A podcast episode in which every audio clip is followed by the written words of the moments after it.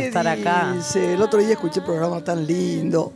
Hola, querida. ¿Cómo les va? ¿Qué dice? Muy bien, bienvenida a toda la audiencia. Carlita. Sí. Nos deja muy, muy incómodas con tanta sabiduría.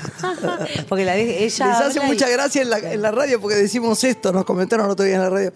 Ese trío es inimaginable. No, es- somos inimaginables. Eso es Somos muy eclécticas. Pero que además, qué, qué placer, me contaba una chica que es uruguaya, que, Caro Viola, que siempre nos está escuchando y todo, me decía, qué energía de amor juntas teníamos y de gracia y de reírnos y de... Y es verdad. Hoy tenemos poesía, ¿no? Tenemos poetas. Tenemos poetas. Ay, por favor, no hay nada igual, ¿no? Porque la poesía no tiene seguidores, tiene amantes. Entonces transmitirla se hace muy difícil. Yo cuando en el escenario, cuando estoy haciendo entre nosotras, lo que hago con Juan Pilazo, eh, por todo el interior para el gobierno de la provincia, con unas funciones divinas, siempre explico un poco lo que pasa con la poesía para que afinen el oído. Porque a la gente como que se opone al principio, no lee mucho y menos poesía por ahí. Entonces cuando vos le decís, "M- miren, escuchen este texto porque van a verle... mo-", Hay una cosa que surge, a la salida nos piden que lo copiemos o qué libro está o qué, qué lugar o se emocionan mucho. La poesía no es de tanto aplaudir. Yo me doy cuenta que cuando cantamos o cuando canta Juan Pío, toca la guitarra, hay una cosa de, de mucho alegría, de Sí. mucho aplaudir, que les hace más fácil. La- con la poesía es más difícil. Se queda más en el corazón, más. Bueno, hoy tenemos un equipo maravilloso, tres chicas soñadas, que fueron muy generosas conmigo, muy amorosas, este, que se llaman las pretextas. A ver, ¿por qué se llaman las pretextas? Así es. Hola, buenas tardes y gracias. Hola, hola, Acá somos dos tríos entonces. Claro. Cada uno diga, a ver, decía el nombre de todas. El nombre de todos. El mío es Vivi Albert. Vivi El mío es Alicia Márquez. y el otro. Yo soy María Laura Copié. Ahí Falta- está. Nos está faltando Mariana Toñolo, que vive en Mar del Plata. Claro, Bárbaro. somos cuatro, pero hoy somos tres. ¿Cómo, cómo se les ocurrió esto, no? ¿Qué, qué- qué pensaríamos? 13 años llevan ya en el universo de la poesía. ¿Cómo se reunieron, no? Para gestar este 13 grupo. años. Tenemos poetas? toda una historia. Eh, la Increíble, primera vez que ¿no? me- sí, Mucho tiempo. Mucho tiempo. Y mujeres. para no tener, no, para no tener mucho amor. Mucho amor hay acá. Mucho, sí, mucho, mucho. Sí, mucho amor hay con eh, tantos años y tanta vehemencia y tanto amorosidad por la poesía, Sí, ¿no? Y nos peleamos y todo, ¿eh? Bueno, pero eso es lo valiente. Si uno no pelea con alguien que quiere mucho, mu- eh, hay mucha duda. Claro. Yo, por ejemplo, es. con Carlita me peleo todos los días. Mi amor. Es el No, deporte. No me peleé nunca en la vida, por suerte. Bueno, empezó con un encuentro que apareció en internet, publicado para Mar del Plata. Era, eh, me enteré el día del cumpleaños de Alicia Márquez, justamente. Fui a la casa y le dije, estábamos en esas épocas que tenemos los argentinos de, de- de para abajo para arriba. En ese momento estábamos para abajo. Y le dije, si te animás, nos vamos a Mar del Plata en encuentro de poetas. Nunca habíamos asomado. Y me dijo, dale. Y al día siguiente nos fuimos. Y seguí contando. Con Vivi nos conocíamos desde hace mucho tiempo. Eh, eh, fuimos este, creativas publicitarias las dos. Y, y bueno, este, empezamos a... Yo incursioné, incursioné en la poesía desde que era chiquita, Vivi un poco después. Y bueno, y ahí eh, nos encontramos con dos chicas más que eran excelentes poetas y se nos ocurrió hacer eh, un- un- una especie de café literario, pero distinto y qué sé yo, y bueno, vamos a ver a quién invitamos. Y empezó a funcionar, y empezó a funcionar muy bien. Pero ¿cómo empezó a funcionar? Por ejemplo, ¿buscaron un sitio? ¿Cómo- Buscamos cómo un lugar por donde pasaba un colectivo que hacía un ruido espantoso. Y buscamos. Siempre hay contras al Sí, principio, sí, y- ¿viste? Hasta que uno no lo pule. Y tampoco había este equipo de sonido, había que trasladar el equipo de sonido, ir y volver, y el colectivo, había que decir el poema antes de que pasara el colectivo. Ay, mi Era- amor. Era un horror. Por, por suerte este, ya fuimos afinando este, el lugar para, para decir poesía y todo eso. Y después, bueno, seguimos. Bueno, cambiamos de lugar varias veces, pero nunca cambió el espíritu. Eh, nos propusimos invitar tres poetas por mes que admiráramos y que nos dieran placer sobre todo a nosotras. Cualquiera fuera su nacionalidad o... Por supuesto, por supuesto. Siempre en castellano, porque hemos escuchado, por ejemplo, ciclos de poetas que leen en alemán, que es un Lo- poco lo que pasa- raro. Claro, lo que pasa es que es complicado en otro idioma, no es que no sea Es- bello. Porque es- la poesía no, siempre- suena, suena bellísimo, pero claro, la gente se queda como pagando, ¿no? No, no entiende mucho. No hay subtitulado. Salvo un par, no hay subtitulado. Eh, bueno, y así fue como empezamos a invitar a, a nuestros poetas favoritos. Fuimos descubriendo nuevos, por supuesto, en cuanto... Ustedes desde, perdón, desde Sí. chiquitas leían poesía.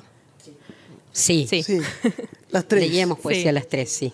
Sí, Sí. leíamos. Y, y creo que Es una de a poco o de a mucho empezamos a escribir desde muy chicas. todas. Sí, Malala se revelaba, pero más allá de ella ganó un concurso a los 11 años, Malala Copié, que es mi hija, eh, y bueno, después hizo un parate y finalmente se rindió, porque no se puede, está en la sangre, está en la sangre. Sí, Y sí, es verdad, verdad, verdad. Alicia escribió desde toda la vida.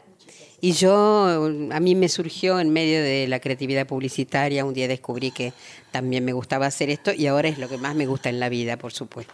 Además de, de convocar poetas, ustedes tienen libros publicados de poesía. Son poetas Sí. y además amantes de- del género para difundirlo. Sí, sí, sí, sí. sí, sí. Eh, publicamos un, un- un libro en conjunto, después este, Vivi publicó virtualmente, Malala también, yo publiqué dos libros, uno gestionado por mis hijos y mi marido, y otro que lo gané en un concurso, mandé un, un poema y salió, y bueno, me lo editaron porque editar es doloroso. claro. Es muy doloroso porque es carísimo. A menos que ganes un concurso. Sí, es muy difícil, es verdad. tremendo, es tremendo. Y es interesante el formato de este ciclo que ya se están haciendo los segundos sábados del mes a las cuatro y media de la tarde en un bar notable de la ciudad que es el Ocho Esquinas en Forest 1186. Porque como contaba Malala, convocan Muy bien, Lore, a tres poetas reconocidos, pero todos leen sus propios poemas, incluyo ellas que son las que coordinan el ciclo. No leen a otros poetas, leen sus poesías. Sí, es cierto. Nosotros leemos a otros poetas porque eso hace que nos den más ganas de escribir, en realidad. Y en el- los ciclos se escucha mucha poesía quién- buenísima. ¿Quiénes son los poetas favoritos de ustedes? A ver. Oh, eh, bueno, yo tengo uno muy favorito que se los recomiendo mucho, que se llama Rodrigo Illescas, que es muy joven y maravilloso.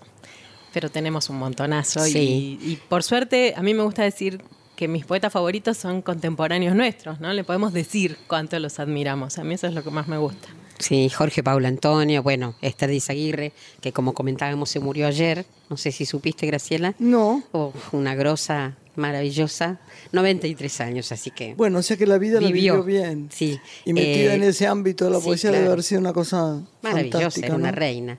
Lucía Carmona, que es de, de Chilecito, que viene mucho, nos quiere mucho, la queremos mucho. Marco Silver. Marco Silver, que es un capo, capo, también está grande, pero divino.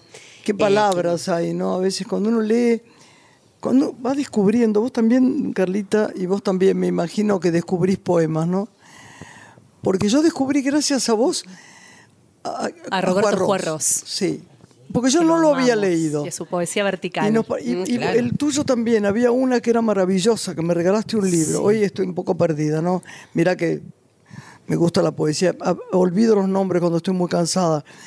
¿Quién era? Una amor, no. era amor- eh, ay, Adriana Un- Di Giorgio o algo así. Eh, la Di Giorgio. Marota- esa, Marosa Di Giorgio. sí. Bueno, y ahora le- uno de leímos mis- un día largos poemas de ella. Sí. Uno de mis poetas preferidos ahora es Francisco Pesqueira, que es una Oh, ha revelación. venido aquí al Ahí programa. está, tenemos, Sí, a- que tenemos que presenta el agradecerle porque me llamó, me mandó un WhatsApp. Su nuevo libro y de tenemos ahora el, Dame la el- mano. Chicas presenta, trajeron. presenta el 17 de noviembre en la sala más grande de la comedia. Sí. Así que estamos ahí como locas. Y- y Ustedes, lo- es una pregunta, ¿eh? Porque eh, es una controversia, pero es así. Él dice poesía, la recita. En realidad la poesía no se hizo para recitarla, se hizo para leerla. ¿Sabían eso ustedes? Para decirla. Para decirla, no para Sí. recitarla, ¿no? No, No, pero aparte de eso, Yo creo que él está en un punto medio, Graciela. eh, ¿eh? eh, en realidad, en realidad, eh, eh, hablábamos con muchas, desde Norma Leandro hasta, qué sé yo, me- no sé, eh, Cristina Vanega. La poesía no se hizo para recitar. Yo digo porque mucho tiempo he recitado, cuando era de, de chica lo hice. Y parece que no está tan bien, que en realidad, aunque uno lo sepa de memoria, hay que leerlo. No sé, es una manera de honrar. Esto es lo que dicen. Yo estoy de acuerdo, no me gusta la impostación del recitado. No, a mí tampoco, quita- nada, Le quita nada. toda la gracia a la, a la poesía, ¿no? Pero sí hay que leerla con intención, porque hay Ahí gente, está. hay poetas, y, y nombro a, a Neruda, que leían horrible, pobre. Sí, Leían una horrible. mujer. Te daba miedo. Pero vos sabés qué cosa curiosa. Querés que te estaba pensando en él cuando empezaste a hablar. Te voy a decir algo. Hay un poema de él a la muerte de un perro o algo así que es maravilloso. Maravilloso. Como lo dice él, Ah, no lo dice mira vos, nadie. Mira vos. Aunque diga desde el fondo de ti arrodillado Sí, un niño triste como yo nos mira, hay algo de su verdad, de, de lo que escribió, que surge Ah, al escuchar ser, su sí. voz. Lo que pasa es que la poesía es muy, muy desnuda, muy propia, entonces el verdadero color se lo da su propio autor. Pero lo, ah, para mí lo lindo de, de leerlo y de compartirlo es que cada uno puede escuchar otra cosa, ¿no? La poesía no tiene una lectura lineal. No. Entonces vos vas creando tu propio universo Sí. de lo que escuchás. Sí. Y al leerla en realidad es otro, otro el poema. Y tiene como esa, esa cosa de dicotomía que está, a mí me encanta al menos. Claro. Y cuando es muy histriónico quien lee, eh, no se entiende el poema. se- estás atrapado por Eh, a lo que me, ves. a mí me da terror claro. cuando escucho a alguien que, Que dramatiza que se la desboca, poesía. que, sí. ¿no? Además es la neutralidad eso, ¿no? en la poesía porque es tan fuerte lo que dice. Yo me doy cuenta porque en el escenario digo poemas de Idia Vilariño, que es mi favorita.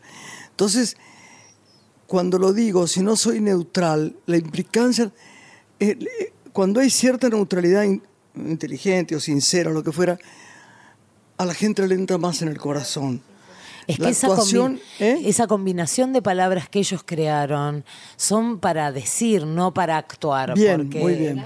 eh, porque son tan fuertes en sí mismas que si no, las es- son sobreactuaciones, ¿no? Es como, como demasiado. Pero la- ¿sabés por qué además? Ponete a escuchar un poema eh, dicho eh, sin leer. Sí. Es grandilocuente, siempre es un poco exagerado, es over, ¿no? Sí. Si tenés una neutralidad es, eh, qué sé yo, desde el fondo de ti arrodillado un niño triste como yo nos mira, suponete que fuera, el que fuera, no importa. Si vos tenés un color de voz que, que sea Neutro, soportable, sí. que sea lindo, y sos neutral, gana totalmente el poema. Raro eso. Exacto, sí, es así. Alfredo Alcón lo hacía maravillosamente. ¿Eh? Alfredo como nadie. Ah, como nadie. Pero leía todo, ¿eh? Sí, pero Lo sabía de memoria total. Pero se ponía al servicio del poema. Porque yo iba siempre a ver sus versitos. Él decía- le llamaba los versitos. Y los versitos eran enormes. Me Decía Borges, esta semana voy a decir los versitos en tal sitio. Y eran sitios chiquititos. Y los versitos eran enormes.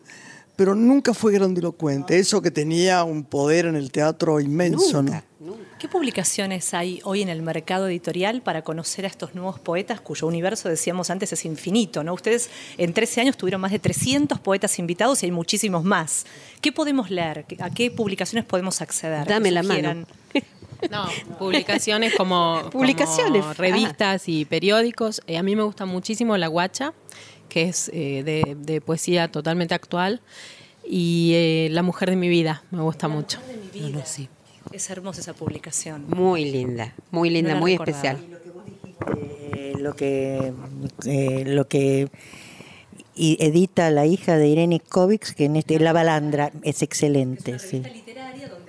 Sí, es excelente, La Balandra, sí. Y La Balandra. Claro, vos te referías a, a revistas, claro. ¿Dónde podemos acceder a material nuevo? Chicos, si Hay- no estás hablando por el micrófono, Hay muchísimo de, en internet también, hay muchísimas Ah, eh, sí, revistas no, virtuales.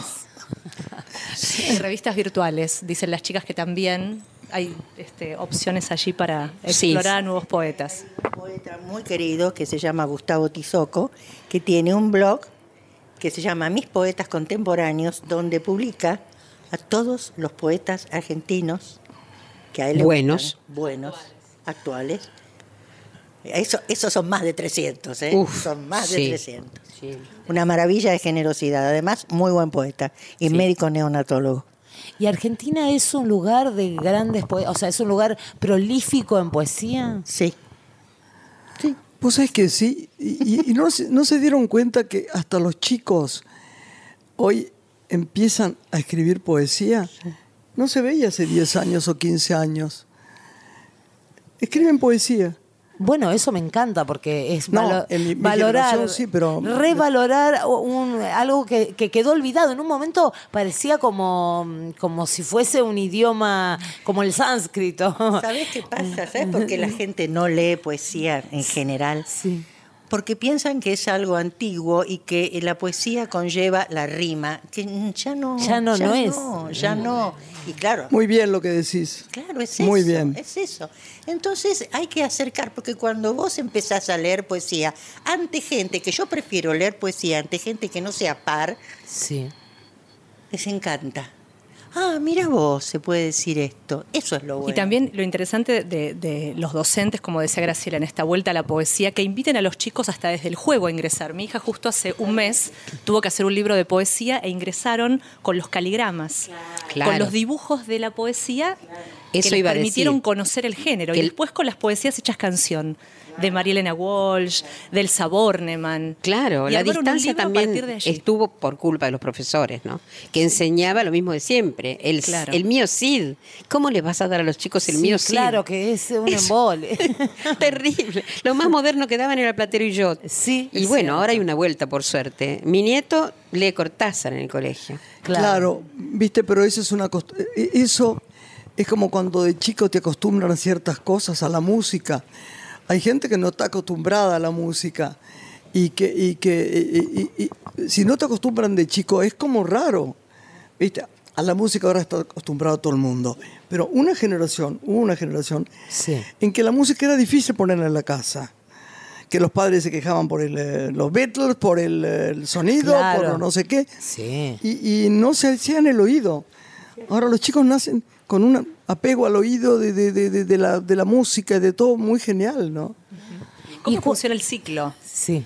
que están realizando en este bar notable? El ciclo funciona de marzo a diciembre, los segundos sábados del mes. Es gratuito. Sí, claro. Para participar hay que ir 10, Hay que 15 ir minutos antes. Y, y anotarse, yo los anoto.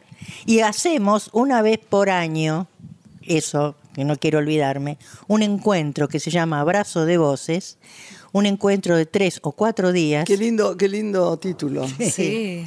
eh, elegido por los propios poetas. Hicimos varias alternativas que convoca a poetas latinoamericanos y poetas este, del interior y que tiene, digamos, este, la idea de que como muchos del interior vienen acá a la Feria del Libro, para que aprovechen ese viaje, lo hacemos coincidir con la Feria del Libro. Viene el Festival Internacional de Poesía en sí, la feria. Sí, sí, sí, también. Este, pero bueno, esos son tres días o cuatro en donde dejamos el alma. Porque además lo hacemos a pulmón. Porque además no tenemos ni- ningún tipo de ayuda, ni subsidio, ni un corno. Así que bueno. Ava- uh, un montón, somos este, maravillosos. Este, y viene mucha, mucha gente. Y ese sí, es, es, este, pago porque hay que pagar el lugar donde hacemos este, Pero además lo mereces. ¿Cómo? Lo merece la, merece la gente pagar para ver algo que valga la claro, pena. porque no solamente es un ciclo de poesía a donde damos este el primer premio y el premio editorial de los poetas que más quieran sus propios pares, sino que además va gente muy grosa a cantar este, con, con- con la mejor voluntad, a decir su, una maravilla, estuvo La emoción que debe tener la gente que va y que no, no conoce eso, ¿no? Qué bueno. es lindísimo. es ¿Cuánta gente. Juntan, por ejemplo? Oh, Entre 100 y 200 por ahí. ¿Cuánto? 200. 200 bueno. personas, tres días así, desde las 12, 11, 12 hasta las 9 de la noche. Ah, pero qué bueno, Casi convivencia, sí. qué bueno. Quedamos exhaustos. Ahora cuándo, ahora cuándo lo tienen la próxima vez. Y eh, 29, Con el micrófono, 30 y primero de mayo, ¿no? 29 de abril, ahí arrancamos. Eh, 30 y primero de mayo. El fin de se semana puede- largo. ¿Dónde se puede contactar la gente con ustedes? En Facebook, las pretextas, ahí está todo. Y si no nos googlean y cualquier dato. ¿Quién sabe de memoria algún poema? Que me quedan cuatro minutos con ustedes y yo lo quiero De memoria no, pero trajimos. Ah, bueno, a ver, A ver. a ver, dame. A ver, uno cortito, ¿querés? Quiero saber. No, no, lo que quieran. A ver. A ver, ¿Cuántas veces nacer? Infinita mamushka de todas las mí mismas. ¿Cuántas veces perder? Tanto empezar de nuevo me ha gastado el casillero de largada. Se hundió bajo mis pies, pozo de miedo. Y a Dios, cubileteando para mí, no le sale escalera. ¿Cuántas veces morir? Gato de fiebre que juega en la cornisa de la sádica espera y se rinde a su vértigo amarillo de viejo. ay, qué lindo. Gracias. ¿De quién es eso? ¿Tuyo? Ah, precioso. Qué lindo poema, qué sentido. En estos pocos minutos me gustaría saber eh, de qué poesía se enamoraron primero, si recuerdan cuál fue la primera poesía de la que se enamoraron. Platero y yo. Sí. ¿De a, quién? los, a los 10 Ah, años. claro. A los 10 Platero, años. ¿no? Y yo, claro, y cuando lo leí, dije, en cuarto grado, yo quiero, yo quiero hacer esto. Ay, mirá. Claro. ¿Y vos? Yo, yo me enamoré de Neruda, primero en un librito muy chiquitito que me regalaron de una colección de poesía para niños, que eran unos poemas divinos que él escribió que no están publicados en ninguno de sus libros. ¿Que eran los versos del capitán? No. No, no, es un libro chiquitito que él hizo para niños especialmente y tiene unos poemas bellísimos.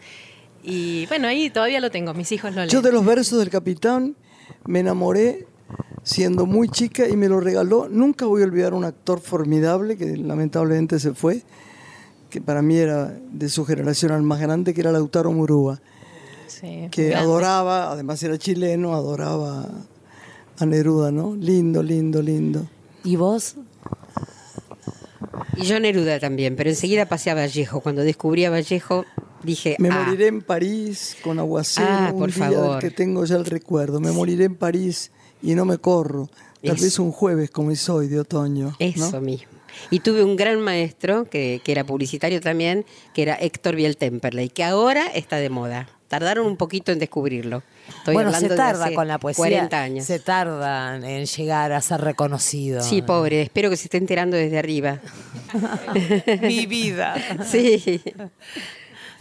Chicas, eh, les quiero presentar, acaba de llegar una amiga nuestra que queremos mucho, compañera además de la radio. Sí, es locutora de la radio. Que está ahí en Las Gateras, porque va a ser un, un espectáculo ahora, ¿no? Carla Ruices. Así es. A ver, hola. Carlita, cuente, Hola, cuente. Graciela, sí, estreno este domingo. Eh, domingo, hoy, domingo 13, ¿no? Sí. domingo 13. La otra función es domingo 20. Qué buen las- número el 13, Me a mí me encanta. El 13 y el 17 me gustan. A mí también. Contrario a Que todo el dice que es mundo. la desgracia, a mí me encanta. Estoy de acuerdo con vos. 17. Me encanta el 13 y el 17. ¿Viste? Ahí está, son números lindos.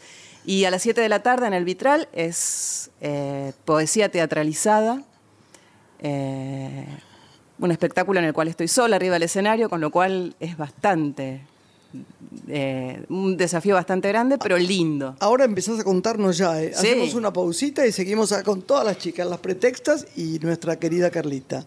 Y nuestras queridas pretextas. Ahí seguimos.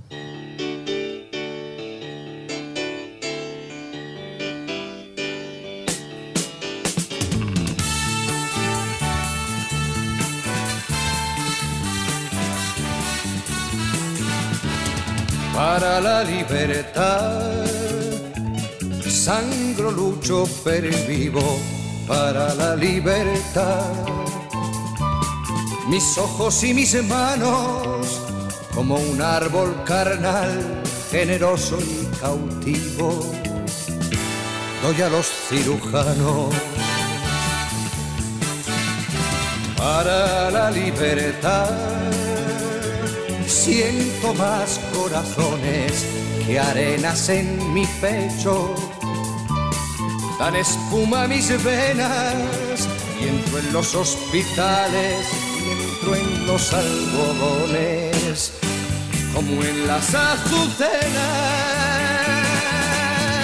Porque donde unas cuencas vacías amanezcan, ella pondrá dos piedras de futura mirada y hará que nuevos brazos y nuevas piernas crezcan en la carne talada. Retoñarán aladas de savia sin otoño, reliquias de mi cuerpo que pierdo en cada herida.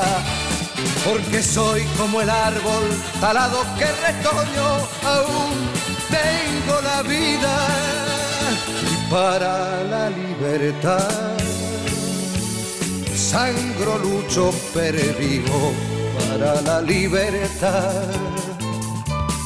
Mis ojos y mis manos, como un árbol carnal, generoso y cautivo, doy a los cirujanos, porque donde unas cuencas vacías amanezcan, ella pondrá dos piedras de futura mirada y hará que nuevos brazos y nuevas piernas crezcan en la carne talada. Retoñarán aladas de savia sin otoño, reliquias de mi cuerpo que pierdo en cada herida. Porque soy como el árbol talado que retoño, aún tengo la vida, aún tengo la vida.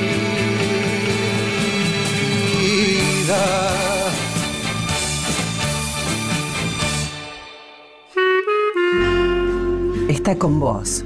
Una mujer. Una mujer. Graciela Borges.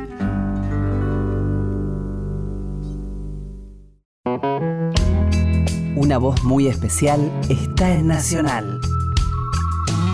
Graciela Borges. Una mujer.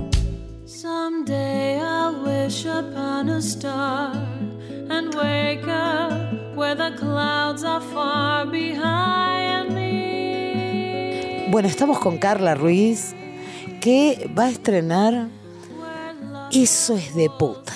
¿Eso? Es de puta. ¿Qué tal, chicas? ¿Van a ir a verlo? Sí, seguro. Nos encantó. El título es de avanzada. Me Eh, encantó. lo he elegido por Carla Ruiz. A ver, contanos un poco de qué va el, el- el- el proyecto, de cómo va a ser la obra. En realidad suena fuerte, pero no es una palabra fuerte, más que una palabra es un dicho. Eso es de puta, lo hemos escuchado creo que todas y cada una de nosotras. Bueno, no, es- eh, los españoles a cada minuto dicen es una putada. Está. Este, Está. y es un dicho ma- masculino, machista, pero está dicho básicamente por las mujeres. Y no solo por esa vecina chusma, qué sé yo, más de una madre a la hija le ha dicho alguna vez. Eso es de puta cuando la ve por ahí arreglarse o qué sé yo. Este, y más de, de- de- de una compañía de trabajo, una vecina, alguien, ha dicho o ha pensado de alguien, eso es de puta. Y la idea, el desafío es eh, que entre todos y cada uno juzgue qué es de puta y qué no es de puta y desmitificar qué es de puta y qué no es de puta. ¿Y qué es lo que qué son poemas, no? Son poemas, claro, son poemas. Hay una mujer que va hilando la historia de distintas mujeres que sufren, que aman, que pierden, que apuestan. ¿Quién las escribió? Yo, Bien. sí. ¿Son todos poemas tuyos? Abro con una poesía de, hablaban de quién, de, la, de quién se enamoró de un poema, yo descubro la poesía con una poetisa que no es nada conocida, que falleció hace unos años, que se llama Nira Echenique. Que Sí, es- yo sé quién es. Sí, bueno, Sí. me- a- a- la amo profundamente. Nira es la que me regaló su libro, ella, a mí a mis 10 años. Me parece que ella publicó, si mal no recuerdo, porque me, me acuerdo de un poema en Nación. Se, se publicó algo de ella que era muy interesante. Es, es probable, es una escritora eh, brillante, intensa, oscura, luminosa a la vez. Escura y luminosa son mm, en, en- en los artistas palabras que tienen mucho que ver entre sí. Sí. ¿no? Sí, porque as- así la- la- tuve la oportunidad, como te decía, de conocerla. eh, era amiga de la familia, de mis 10 años me regaló el primer poema de poesías que era durísimo, era terrible, hablaba de sexo, hablaba de muerte y yo a los 10 años eh, recitaba esos poemas en voz alta y creo que ella es la que me dio el puntapié inicial para que con el correr de los años me interesara escribir, leer, eh, la locución y bueno, esto que, que voy a hacer ahora. Una- Actuar. Muy linda, además. Porque es la primera vez que actúa. Va, actúa un poquito, pero es la primera vez. Pero ahí, compañera, vamos a ir todos a decirle eh, bravo, bravo, Bravo, hoy, bravo. ¿no? A ver, eh, es un lindo desafío y si en la vida uno no se pone eh, eh, eh, postas y desafíos, se hace un poquito aburrido, al menos para mí. Aunque unos días antes de, y horas antes del debut un- este, uno se asusta, pero parece que es así, ¿no? Que el susto es parte de, de esto. Sí, a mí me, me- medio me acompleja, me angustia la gente que cuando yo le, le pregunto, ¿no? Salvo la China, que era de otro planeta, la China zorrilla.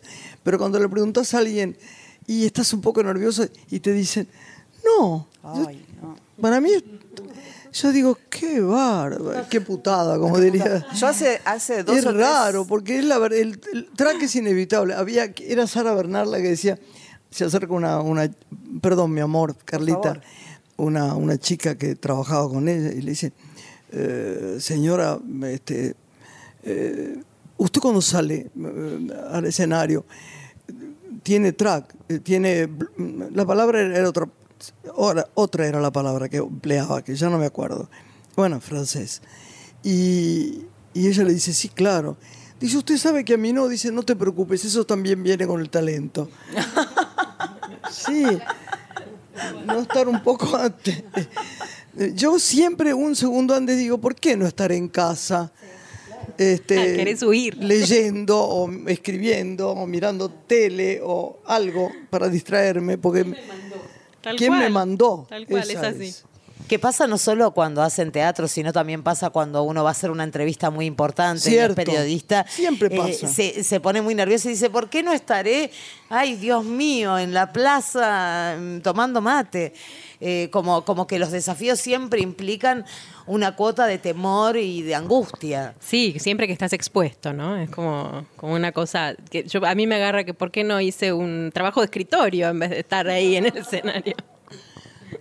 ¿Tenés, Carla, algún este, poema de los que vas a teatralizar que puedas regalarnos como Eh, anticipo por de la obra? indicación del director me ¿No se puede? expresamente que no, porque según él, repito sus palabras, el director es Claudio Fabieri, el asistente es Juan Francisco Muñoz, que tengo que mencionar porque me están, están trabajando y ayudando muchísimo. Le mandamos un beso. Un beso a ambos y los quiero mucho. Y me pidió que no. Yo le dije, "Bueno, no, porque no es lo mismo. Des- después que se dé a conocer la obra que yo, parece que sí. Pero Quita ahora la sorpresa, ¿no? Quita la sorpresa, porque son textos que no son conocidos. Y aparte, quita la sorpresa, de no es lo mismo. eh, decir un poema así acá sentada que acompañada marco de la obra. esta, de la teatralización justa, Claro. justamente. Así que mm, No Hay que esperar a ir a- al vitral. ¿Qué días vas a estar en el vitral? Las chicas están muy menos mal que ellas dijeron, porque me parece que están esquivas hoy. Para... Quiere un po- nadie quiere decir un poema. Te- Te digo una cosa, ¿saben que lee estupendamente bien poemas? Carlita. ah, claro. Sí, sí, lee muy bien, muy bien. Mejor que vos ninguna. No, sí, China, sí, sí, mía. sí. Lorena también lee muy bien, pero Lorena es como una completud que ya sabemos Lorena hace todo bien. que no tenemos otra cosa. Mira, tenemos a la hija acá que le tenemos que mandar un beso enorme que está ahí acá en Hasta la ahí a grabación. Larita, Larita, que esta va a ser... Es silenciosa, calladita con su libro. Una Y señorita. además es un- es- hable de usted de Larita un poquitito. De Es Larita una- que cumplió 10 persona años ya. Tan preciosa. Es muy lectora, que es lo que a mí más me enorgullece. Es muy lectora, ¿no? Muy lectora, desde muy de- chiquitita. de- de- contame algo que yo no sé de Larita. ¿Desde qué edad lee? Lee, empezó en Montessori No digo, a leer con no su dedito y colegio, digo, escribir. lee desde que empezó a vernos leer a nosotros como adultos. Creo que esa es la clave en un niño lector, ¿no? El acercarle el libro, el leerle muchos cuentos al dormir y en invitarla a que ame los libros. Ella es el día de hoy que lee colecciones, arma sus colecciones de libros y tiene sus escritores favoritos, sus poetas. Estuve en la, en la fiesta de inauguración del San Martín de este año, Sí. que es en el Teatro de la Ribera, que está absolutamente divino, ¿no? Absolutamente divino. Y estuve pensando, porque lo vi a Mahler, que vos tenés que ocuparte un poco de una, de una parte de, de la relación con niños y de la lectura de los poemas que vos tenés que hacer. Gracias. Yo ¿No es verdad? No pensamos eso, no es para Yo por uno lo vender mismo. lo que uno hace, sino porque de verdad es así. Pienso que ella con los niños tiene magia. Sí, Sí, sí. eh, tiene una paciencia. Vos no sabés, el otro día fuimos a un hogar. Contá un poquito lo del hogar. Fue muy lindo. Ustedes no saben lo que fue. Las pretextos hubieran estado felices ahí, Carlita también. Fue lindo y empezamos a hablar. Había como resistencia de dos o tres al principio. Y después estaban tan contentas, ¿no? Sí, Cómo se abrió a- el corazón un- de cada a un hogar una. de niñas que no habían sido, bueno, en su primera infancia bien tratadas. Y Graciela fue invitada a contar experiencias de su vida, a dialogar con las nenas que tendrían entre 4 y 12 años. Y llevé um, un libro que escribí con Carlos Gianni y Florencia Selkovich sobre los derechos del niño, que es un libro creativo que tiene música y habla del primer derecho, que es la Se- igualdad, se el respetar al otro una tal cosa cual es. impresionante ese libro. Y empezamos a hacer actividades eh, a partir de- del respeto por el otro. Y enseguida conectaron, ¿no? Cantando canciones de Hugo Midón. Y fue muy emotivo Estaban lo que tan sucedió, ¿no? contentas, ustedes saben. Por eso hablamos que lo que hacen ustedes convocan a gente que después sale con el alma, con ganas de seguir con esto de la poesía. Y Carlita me imagino que también. Claro que sí, claro que sí. Una vez nos dijeron algo muy hermoso. Después de uno de nuestros este, encuentros, una poeta nos dijo, de acá salgo mucho más buena. Ya ¿Cómo dijo? De acá salgo más buena. Ay, mi amor, qué linda frase. Pero bueno, ¿no te pasa con algunos eh, espectáculos o con algunas películas? son purificadores, que, que sanadores. vos decís, eh, Que te aprendí- atraviesan. Aprendí algo, hay algo que, que aprendí del alma, de, de- de- que, que me llega al corazón Sí. y que me hace mejor persona. Sí, sí. Que Carla, ¿cuándo vas a estrenar? Eh, 13, Sí, y funciones, ¿cuándo van a ser? dos funciones por el momento son domingo 13, domingo 20 a las 7 de la tarde en el Vitral que está en Rodríguez Peña y Qué Corrientes. precioso el vitral. Hermoso es. A mí me encanta. Es lindo, es ¿Qué cómodo. escenografía tenés, mi amor? La escenografía Nada, es, básica, es muy mínima. Es, eh, Eso me gusta, una ¿sabes? silla, un cubo y un baúl antiguo que hace a las veces de, de mesa, vela. No te cambiaste, quedás así todo el espectáculo. No me cambio todo el espectáculo. Muy bien. Con la misma, con la misma este, ropa, sí. Vos Hay es que a mí me gusta eso de no cambiarse. Me pone un poco nerviosa la gente que se cambia. Sí. Como chiquita Legrand, que se Uy, cambia todo el tiempo. Bueno, pero, Pero- eso porque es una diva. Ya sé que es una diva, pero a mí me causa gracia porque hay una anécdota de la radio muy divertida que cuando ella hacía radio, ella decía, esperen, esperen, y se, Y iba cambiaba. a cambiar. Digo, no, es coqueta, sí, sí, sí, yo Sí, lo sí, sé. Se iba a cambiar para la radio. Gan- el otro día habló por teléfono conmigo y me dice, "Eh, siempre estás sin arreglarte. tanto". Digo, y sigo igual, sigo igual. Me dice, pero vos tenés que pensar quién sos. Me decía cosas, elogios, ¿no? Digo yo, me dice, yo, me, vos es que me encantó eso. Me dice, yo cada día estoy más coqueta. Y me parece que es una virtud esa, no es una contra. Es que lo hace por ella. Yo, Sí. eh, cre- creo haberla- Yo me eh, cuido, estoy perfecta, claro. Sí, claro. eh, Yo cuando iba a visitar a mi mamá, que la adoraba mucho acá, a mi, a mi querida sobrina, Sí. decía siempre, a Lorena decía siempre, ay, mi amor, qué linda, tan desarregladita. A vos, a vos te A mí, decía eso. no, ella no, ella estaba perfecta. no. Ella era perfecta. ella siempre está perfecta. Mira, ahora dice, basta, basta, se pone muy Ay, colorada. sí, ay, pero es verdad. La vemos acá siempre impecable. Impecable, Nosotras impecable. hay días y hay Sí, días. hay días y hay días. Yo me pongo la camisa de grabar y estamos ahí como queremos. Pelo atado. Ya se han quejado mucho sobre mis pañuelos en la cabeza, que dice que no les gusta más nada. Bueno, ya No está. quieren saber cómo lo logra, al revés. Todos te preguntan cómo lográs esa ¿Cómo maravilla. lograr estar tan fea con esos pañuelos? No, vos sos hermosa, olvídate. Gracias, mi amor, mi amor. Le quiero preguntar a Carla Ruiz, ¿cuál Sí. fue el primer poema que leíste que te impactó y Vos que te que es hizo increíble, yo te voy a preguntar lo mismo. A ver. A los 10 años, el de Nira Echenique, el que abre su libro 10 y punto, que arranca preguntando por la muerte. Pregunto por la muerte y me pregunto por dónde te quitaron de mi sangre. Y ahí sigue. Eh, ¿Tenés alguno para decirnos un poquito?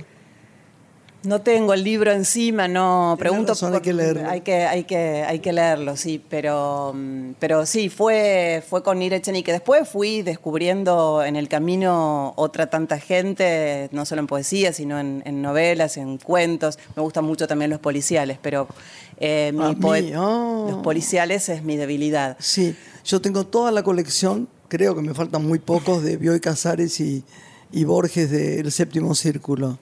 Sí, sí, sí, son atrapantes.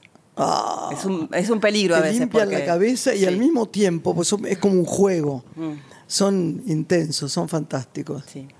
Yo me acuerdo, de, bueno, pues a mí me fascinó como lo último de policiales que leí, eh, la trilogía de Milenio Sí. de Steve Larson, Sí. que murió después repentinamente y bueno, le hicieron otro libro. Qué buena era. Y hay Ay, una sueca ahora estupenda. impres- sí, impresionante. Y ayer vi también, qué linda, una, una, una no biografía, un eh, documental en, eh, en Canal 7 sobre toda una filmación de alguien que yo conocí, trabajé con ella, tuve la suerte, Vivi Anderson con Berman. Sí. No saben lo divino que era. ¿La vieron? Lo dieron ayer, anoche. Maravilla. Y hay un, un gran este escritor que murió hace poco, de novelas policiales, sueco, Henning Mankell. Sí. Una, mar- bueno. una maravilla. Parece que los suecos eh, como que son muy Sí, buenos en esto sí, de la sí, literatura negra. Sí, sí, sí. Igual que los ingleses. Sí. ¿Será el clima? Es El cli- probable. Ese clima como gris, es pesado. probable, no es probable que por ahí es el frío, como que que los inspira. Agatha Christie sí, no era sí. inglesa, sí. Claro. Sí. Agatha Bueno. Christie, sí. Y esas novelas eran sencillas pero magníficas. Magníficas. No, el que le gustaba era un juego precioso. Yo quedé siempre impresionada con esto de Millennium de Larson porque él murió sin, sin saber el éxito que tuvo y fue traducido a millones de idiomas, miles de idiomas y eh, eh, como una trilogía oscurísima, Sí, oscurísima. sí, ¿Lograste sí. terminarla, Carla, toda? Sí, Porque sí, y de hecho leí ardua. el libro que se hizo, eh, que hizo como un amigo de él, eh, siguiendo la trilogía, porque esto daba para un policial que siguiera durante muchísimos capítulos. Esta mujer y- también que escribe, me quiero acordar el nombre, que escribe sobre la isla de Faro. Sí, de sí, donde- sí, yo sé que quién es, pero no, no, no la recuerdo. Ya, me- ya lo vamos a Y decir. hay otra escritora que se llamaba Patricia Highsmith, que Sí. Patricia Highsmith era de pie, Tremendo. la más grande. Pensé que Tremendo. ella de eso. es tremenda, de terror, Tremenda. terrorífica. Es tremenda. Aida Bornik siempre decía, la releo, aunque me acuerde de memoria los libros, porque es magnífica, muy oscura. Pero llena de pero poesía. Maravillosa, Patricia Highsmith. Llena de poesía. Para mí el policial tiene mucho de poesía. Es eh, como, como que es lo que hace que sea más, más vivido. Sí, bueno, La- en la general imagen, ¿no? hay, hay muchos o cuentos o relatos, cuando hablábamos de, de qué, qué- qué- qué había leído cada una eh, en la infancia, yo lo primero que me acuerdo que leí, a mí que me gusta escribir también y que he escrito un poco, y, eh, eh, es eh, un cuento para niños de Ray Bradbury. Ay, que- sí, qué maravilla. Que hablaba de la oscuridad y de la luz, ¿no? El- el- las, las luces todas encendidas, era una muchacha de negro que le... ence- Exacto, la Ah, niña que sí. encendió la El libro noche. lindo. Bradbury era bueno. Ay, y era, Es y era poesía. Es. Eh, Total, total. bueno, yo tengo un libro ilustrado de ese y no sabes lo que son Sí, las yo tenía el ilustrado Es también, increíble. que es impresionante, me lo había regalado mi papá. Y esa, esa, esa mujer negra con esos ojos negros bellos que le iba enseñando el- el- la hermosura de la oscuridad a este chico que tenía miedo de, de- De- de- de de- estar eh, solo, en de un- estar solo en un lugar sin luces. Entonces encendía todas las luces de la casa y no salía a jugar. Qué graciosa Qué es la vida, porque a mí la única cosa que cuando era chica me tranquilizaba era la oscuridad. Yo pensaba, si hay luz, me van a ver y no voy a poder hacer nada. Pero si estoy os- oscuras, no voy a tener miedo. Mira qué raro, ¿no? Al revés que los chicos comunes. Eh, otra, otra, yo nunca le tuve miedo ni a la oscuridad ni a quedarme sola de chiquita tampoco. Era como que invitaba a, a jugar, a, Bien, armarte tu, bueno. tu mundo, a sí. Yo No, no. estuve mucho sola, pero la oscuridad me gustaba. Sí, sí, sí, sí. La oscuridad invitaba a esto de, de- de poder leer, de escuchar radio, de escuchar música, de, de jugar, de, de- de inventarte juegos. eh, ayuda. ¿Dónde estás ahora? En, en nuestra querida radio está, ¿no? Sí, están por todos. la- Todos los programas la quieren. Todos quieren a Carla Ruiz. Vos sabés que sí, que me dijeron eso. Contanos dónde estás, porque te queremos hoy todo el tiempo, te vamos a oír. Eh, de lunes a viernes, de 19.30 a 21 con Gustavo Noriega. Mandale un beso a Gustavo. Le ya. mando. Tengo reyertas con él porque a veces estoy de acuerdo o no con las películas que nombra y todo lo demás, pero lo quiero, no sabes cómo lo quiero. Mandale un beso enorme. Le mando. Y después, de lunes a viernes también, de 23 a 1 con Osvaldo Bazán en 2x1. Ah, y otro, mira vos. Y los sábados, de 12.30 a 14 con Reunión Cumbre con Carlos Ulanovsky. Carlitos, hicimos un viaje tan lindo por Estados Unidos. Nos invitó el gobierno de Estados Unidos hacer, a recorrer las ciudades que, hubies- que querríamos en Estados Unidos. Qué lindo. Y yo fui, fuimos Raúl de la Torre, él y yo. Amigo querido Carlos, sabe muchísimo, muchísimo Sí, de radio, además, muchísimo de todo en el arte. Sí, yo lo quiero, lo quiero mucho. Y los sábados también, de 16 a 18 con Daniel López. Ah, bueno, sos interminable. De 19, faltan dos. De 19 a 21 con Sandra Mianovich y de 21 a 23 hago un programa yo que es el especial nacional. Yo digo una cosa, y vos comés, vivís, tenés un novio, un marido, un... Eh, como vivo eh, y disfruto mucho de la radio. Los sábados estoy muchas horas trabajando, pero es lo que más me gusta, una de las cosas que más me gusta hacer, así que... sí, es fascinante. eh, ¿Pero no sí, te cansás? No. Y de, y de paso también hace auditorios y si los domingos la llaman, trabaja. Es una persona incansable. Ay, chicas, ¿de qué se ocupan ustedes, chicas, aparte de esta cosa divina? A ver quién tiene el micrófono. ¿Quién contesta? De escribir y de dar clase. ¿Das Damos clases? clase, damos clase de poesía, narrativa y guion. Dan Dígame, ¿pueden decir un teléfono o algo para que las llamen para esto de las Eh, clases? les podemos pasar este mail. O el mail, ya Mail está. A marques.alicia.gmail.com Y si no, Vivi. Es más complicado, dale el Sí, bueno. Si el de ella que se o si contacta no, las con las pretextas. Las pretextas, sí. Sí, sí, estamos dando clases. Virtuales y presenciales. Qué bueno, qué bueno. Sí. A ver. ¿quién Hacemos otras otra cosas, como por ejemplo Carlita? corregimos Ah, libros también. Perdón. Corrige También libros. corregimos libros. Asesoramos en cuanto a la, a la publicación, al interés, al estilo, etcétera. Y Malala hace otras cosas más. A ver, Malala, ¿qué nos dice? Bueno, yo organizo eventos, sobre todo culturales últimamente, por elección. Eh, pero además, bueno, juntas eh, ayudamos a mm, las presentaciones del libro de quien nos solicite. eh, estamos sobre todo tirándonos a trabajar puramente de esto, que es nuestro sueño. Hacia, Bueno, la, hacia la cultura, hacia la poesía. Y yo así como última pregunta les, les haría a las cuatro, ¿no? Sí. ¿En qué circunstancias les gusta escribir? ¿Cómo, ¿Cómo se arma en ese mundo, ese pequeño mundo donde escriben? Bueno, yo en particular escribo en cualquier lado y me grabo, me, me sale caminando por acá, por ejemplo, que trabajé mucho tiempo, y me grabo y bueno, a la noche le doy forma de poema. Pero a cualquier hora, ¿eh? No. Nada depende. A mí me pasa que cuando camino veo algo que me llama la atención y ahí se me ocurre el poema que todo el tiempo me repica en la cabeza, llego a casa, lo escribo. O sea, no hay un momento especial. No, no es que preparan un escenario, eh, va, un es- digo, Tú, un de escritorio. repente, un- No, no, yo no. Ella tampoco, a ver. Tampoco, tampoco. Ataca la inspiración y listo. Y a veces sueño poemas enteros. ¿Y, ¿En lo- y serio? los- y te los Y tengo el mecanismo de acostarme con un anotador al al lado de la cama para que no se me vaya rápido. Y he llegado a hacer poemas en, el sub, en la subtepaz cuando era de papel. Sí. Ahí. en cualquier circunstancia. Increíble. viene. Carlita, Coincido en cualquier circunstancia y celebro la aplicación Notas del celular que me permite escribir por la calle, en un taxi, en el subte. ay, yo también me gusta mucho notas del celular. a mí Eh, también. Lo celebro porque No, yo antes- para acordarme de poemas o de libros o de cosas, más que nada. Ay, Sí. sí, sí, sí. Eh, es, una, es la mejor aplicación del celular Sí, para mí. sí. Eh, y puede pasar también de estar tranquila y, hacerlo, pero también me surge de, de lo que veo, de lo que siento, de lo que me llega, de lo que recuerdo. Sí. Bien. Y Yo leyendo lo que es una diría, nos quedan dos minutos de programa. Yo lo que diría es que lean poesía, ¿verdad? Sí, sí. Que lean, que lean poesía, que la gente que nos está escuchando lea poesía, que hay algo ahí que se convoca, las, es como, como sano. es como, un, eh, como eh, curativa la poesía. Tiene algo, aunque nos conmueve, nos haga llorar, hay algo que se limpia dentro. Totalmente. Sí, ¿no?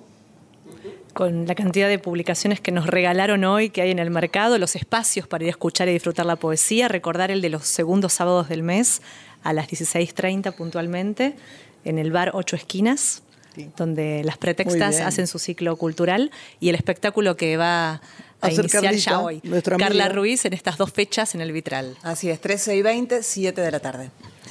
Bueno, nos vamos. Muchas gracias, Gracias, chicas. será un ¿eh? placer. Fantástico programa. Gracias, Carlita. Gracias, Oh, gracias. mi Buena querida. semana para todos. Eh, Ileanita, mira. parezco Ileanita, tonta. ¿quién llamas? Iliana es mi, mi, Ah, mi- Liliana. mi nuera.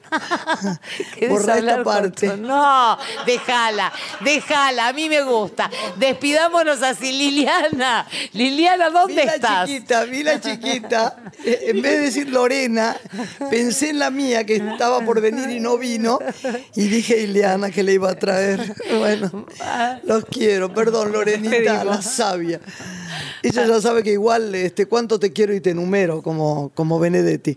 Gracias, chicas. Gracias, a ustedes.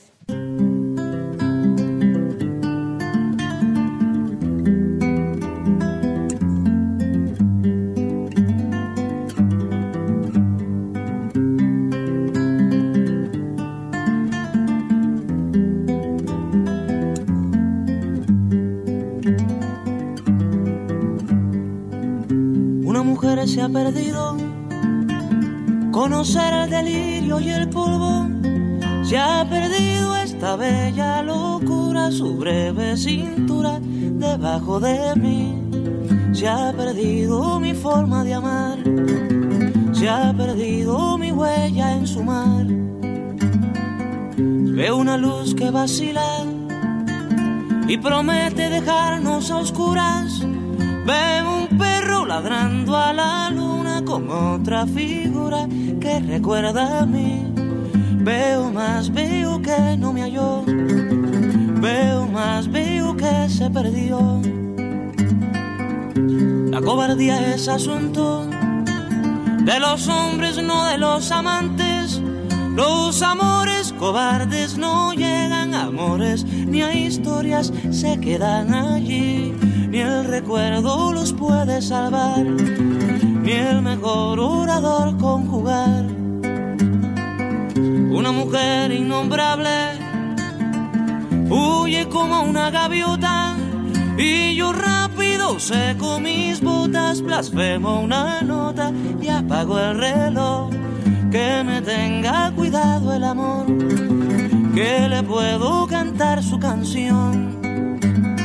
Una mujer con sombrero, como un cuadro del viejo Chagall, corrompiéndose al centro del miedo y yo, que no soy bueno, me puse a llorar. Pero entonces lloraba por mí y ahora lloro por verla morir. Pero entonces lloraba por mí y ahora lloro